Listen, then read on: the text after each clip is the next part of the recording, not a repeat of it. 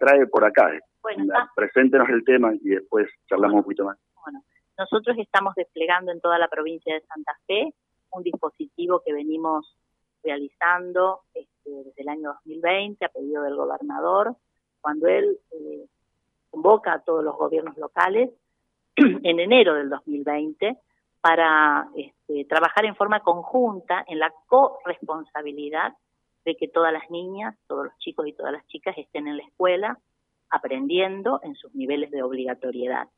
Este, como sabemos que las familias a veces tienen dificultades y esto no fluye en todos lados igual, este, nosotros identificamos los casos nominalmente, es decir, nombre, apellido, domicilio, un teléfono, quién es el papá, quién es la abuela, quién es la mamá, conformamos esas listas, las distribuimos en el territorio a los gobiernos locales con un trabajo compartido con las regionales y después en una etapa de enero siempre vamos a buscarlos, es decir, vamos a golpear las puertas de la casa, conocemos a la familia y tratamos de este, que en febrero esos chicos estén inscritos en el nivel que corresponde. Hoy estamos trabajando en los egresados de sala de 5 para que estén inscritos en primer grado y con los egresados de séptimo grado para que estén inscritos en primer año. Esos espacios puentes son los espacios muchas veces donde se nos escapan un poquito del radar, los perdemos, por eso esto concretamente de ir a buscarlos, para que las familias puedan asegurarnos que bueno, que en febrero los van a inscribir.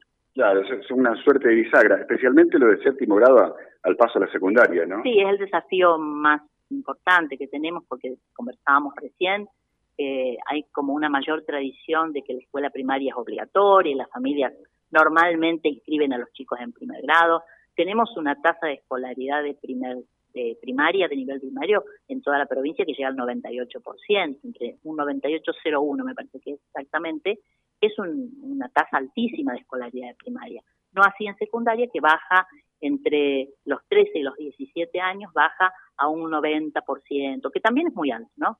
pero mm, la verdad que nosotros trabajamos porque cada alumno que está fuera del sistema para nosotros es importante. Así que aquí hay un número muy, este, digamos, manejable, muy abordable en la región 2. Son 200 y pico de alumnos, 220 alumnos.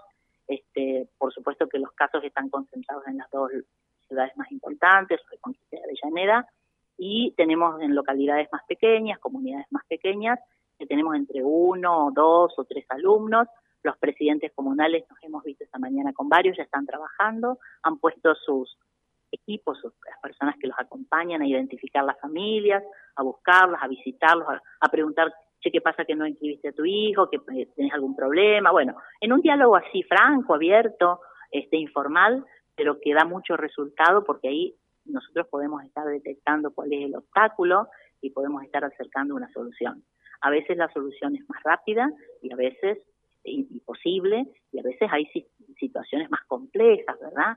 Sobre todo cuando hay alguna vulneración de derecho anterior y demás, este, que, retrae un poco al chico a insertarse en una comunidad educativa que no conoce. Bueno, es un trabajo que no se agota en un solo día ni en una semana, que tiene una continuidad en el tiempo.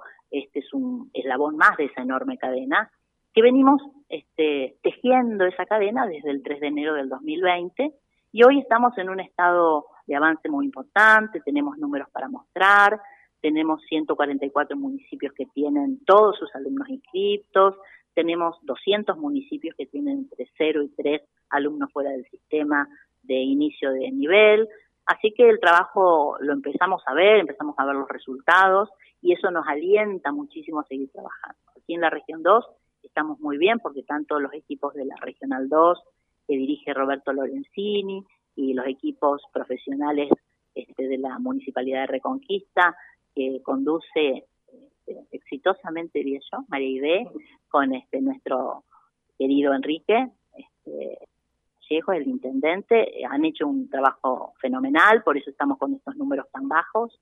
Y bueno, pero venimos hoy a seguir trabajando para que todos y cada uno de los jóvenes y los niños tengan su banco en el nivel obligatorio que corresponde. Claro, escuchaba, eh, me gustaría que la pueda saludar el conductor del programa, el licenciado José Odazo también, porque se puede dar la, deserción promediando la secundaria. Ahora, si no arrancan directamente, estamos al horno, digamos, ¿no?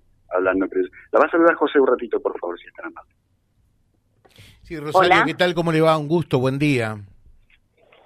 ¿Cómo le va? ¿Qué dice? ¿Cómo anda usted? Buen día. Muy bien. Muy, bien. muy bien. Además, por lo que veo, está bien rodeada allí, ¿no?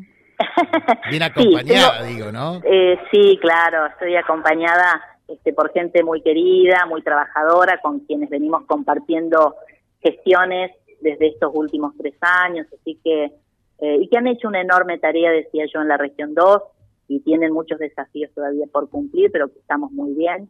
Y la verdad que es un gusto siempre visitar Reconquista, donde nos, nos reciben con tanto cariño.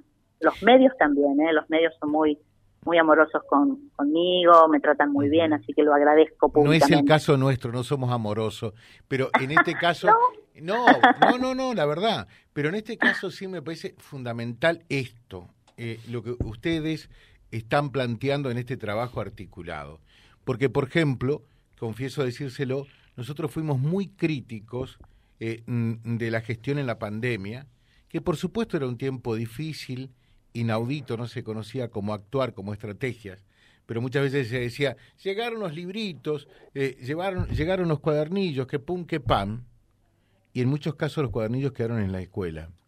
Y en otros casos llegaron a los hogares y nadie se encargó de controlar que esos cuadernillos se abrieran. Entonces, eh, eso ocurrió. Entonces, a mí me parece formidable, aplaudo y saludo, que se vaya a buscar a los chicos eh, para que vayan a ocupar su banco en una escuela, porque si no nos lavamos a veces la conciencia diciendo eh, desde el nivel inicial hasta el término de la secundaria, ahora es la escuela obligatoria, pero en la práctica sabemos que hay muchos niños y hay muchos adolescentes que no cumplen con ese requisito. Entonces, me parece formidable que los vayan a buscar, ¿no? Bueno, me, alegra escuchar esas palabras porque alienta el enorme trabajo que hacemos, muchas veces silencioso, este, pero la verdad que es un objetivo que nos, nos puso por delante el gobernador recién iniciada la gestión, lo venimos, lo venimos trabajando desde esta, esta primera etapa, vamos a seguir hasta el último momento tratando de que el derecho a la educación sea un derecho que puedan ejercer todos los jóvenes, las infancias y las adolescencias de la provincia de Santa Fe, creando las mejores condiciones en las escuelas, pero también yendo a buscarlos personalmente, porque créame usted que cuando nosotros golpeamos la puerta de una casa, y yo lo he hecho en zonas urbanas como Rosario, este, que el volumen de alumnos es más grande para ir a buscar, la familia se sorprende que el Estado vaya y pregunte, bueno, ¿por qué Juan no está en la escuela? ¿Qué pasó con, con su hijo que no lo tenemos inscrito? ¿Cuál es la dificultad?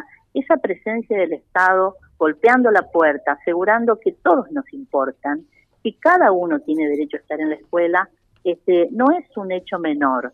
Y la verdad que la familia que tuvo alguna duda o tiene algún obstáculo económico, social, eh, de transporte de algún tipo, bueno, entra en un diálogo efectivo con el Ministerio a través de sus equipos y, y podemos ir resolviendo muchos casos. Yo este, me gustaría decir que los resolvemos todos, pero estaría mintiendo. A veces no, seguro que no se puede. Seguro que no se puede todo, porque eh, hay una cosa que usted dijo por allí al pasar eh, y que me parece oportuno destacarlo y subrayarlo.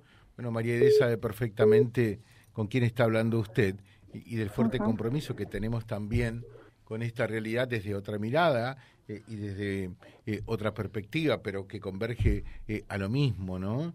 Y, y, realmente muchas veces usted lo señala, ese banco vacío tiene que ver con, con un niño que quizás está padeciendo una situación de vulnerabilidad, claramente, ¿no? Hay todo un caso social, una situación social detrás de ese alumno, de ese niño que no asiste a clase.